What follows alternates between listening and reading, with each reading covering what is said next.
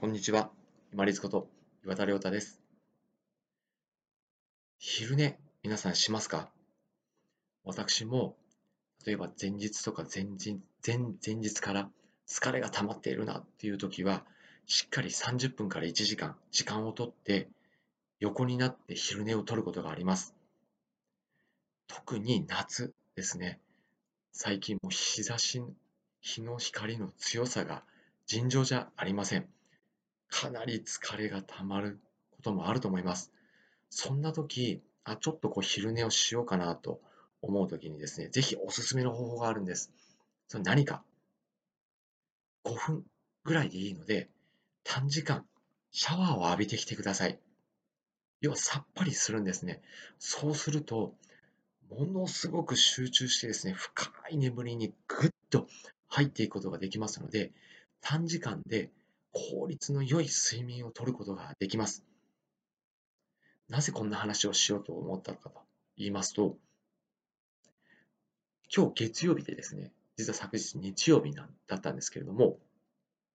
大抵我が家は日曜日朝早く、まあ、いつも通りに起きて、午前中しっかり活動をして、で、午後帰ってきて、で、もし疲れてれば昼寝でちょっとして解消するという生活パターンなんですけれども、思い切って、もう帰った、ごめんなさい。帰ってきたときに、もう汗だらだらだったんですよね。で、多少クーラーのある部屋に入ってきて汗は引いてるんですけど、もう油汗がついてベトベトなんですよね。あ、じゃあもう先に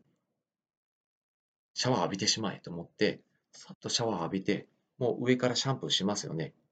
こんなこうハゲてますけど、ちゃんと泡つけるんですよ。シャワ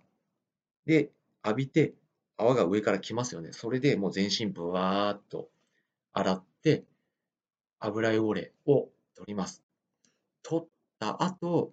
やっぱりさっぱりしますよね。その後に、昨日、昨日なんですけれども、昼寝をしたところ、まあ、深い眠り、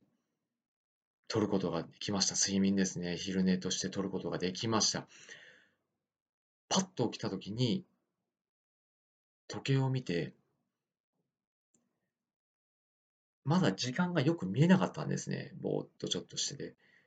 あら、もうひょっとしたらもう夜かな、夕方遅く深い時間まで寝てしまったかなと思うぐらい、ぐっと深い睡眠を昼寝で取ることができました。で、あまり昼寝をしすぎると、夜寝れなくなるっていう方はちょっと置いといて、そういう方は、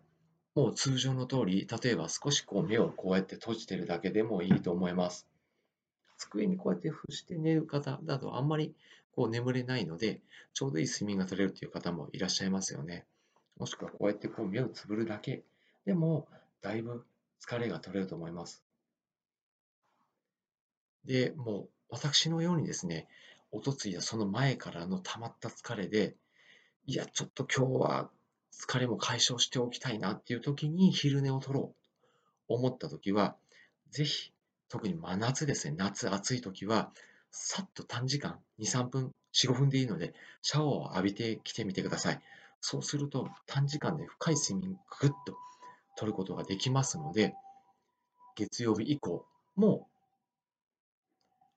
体力を回復して、そしてやる気、集中力を高めて、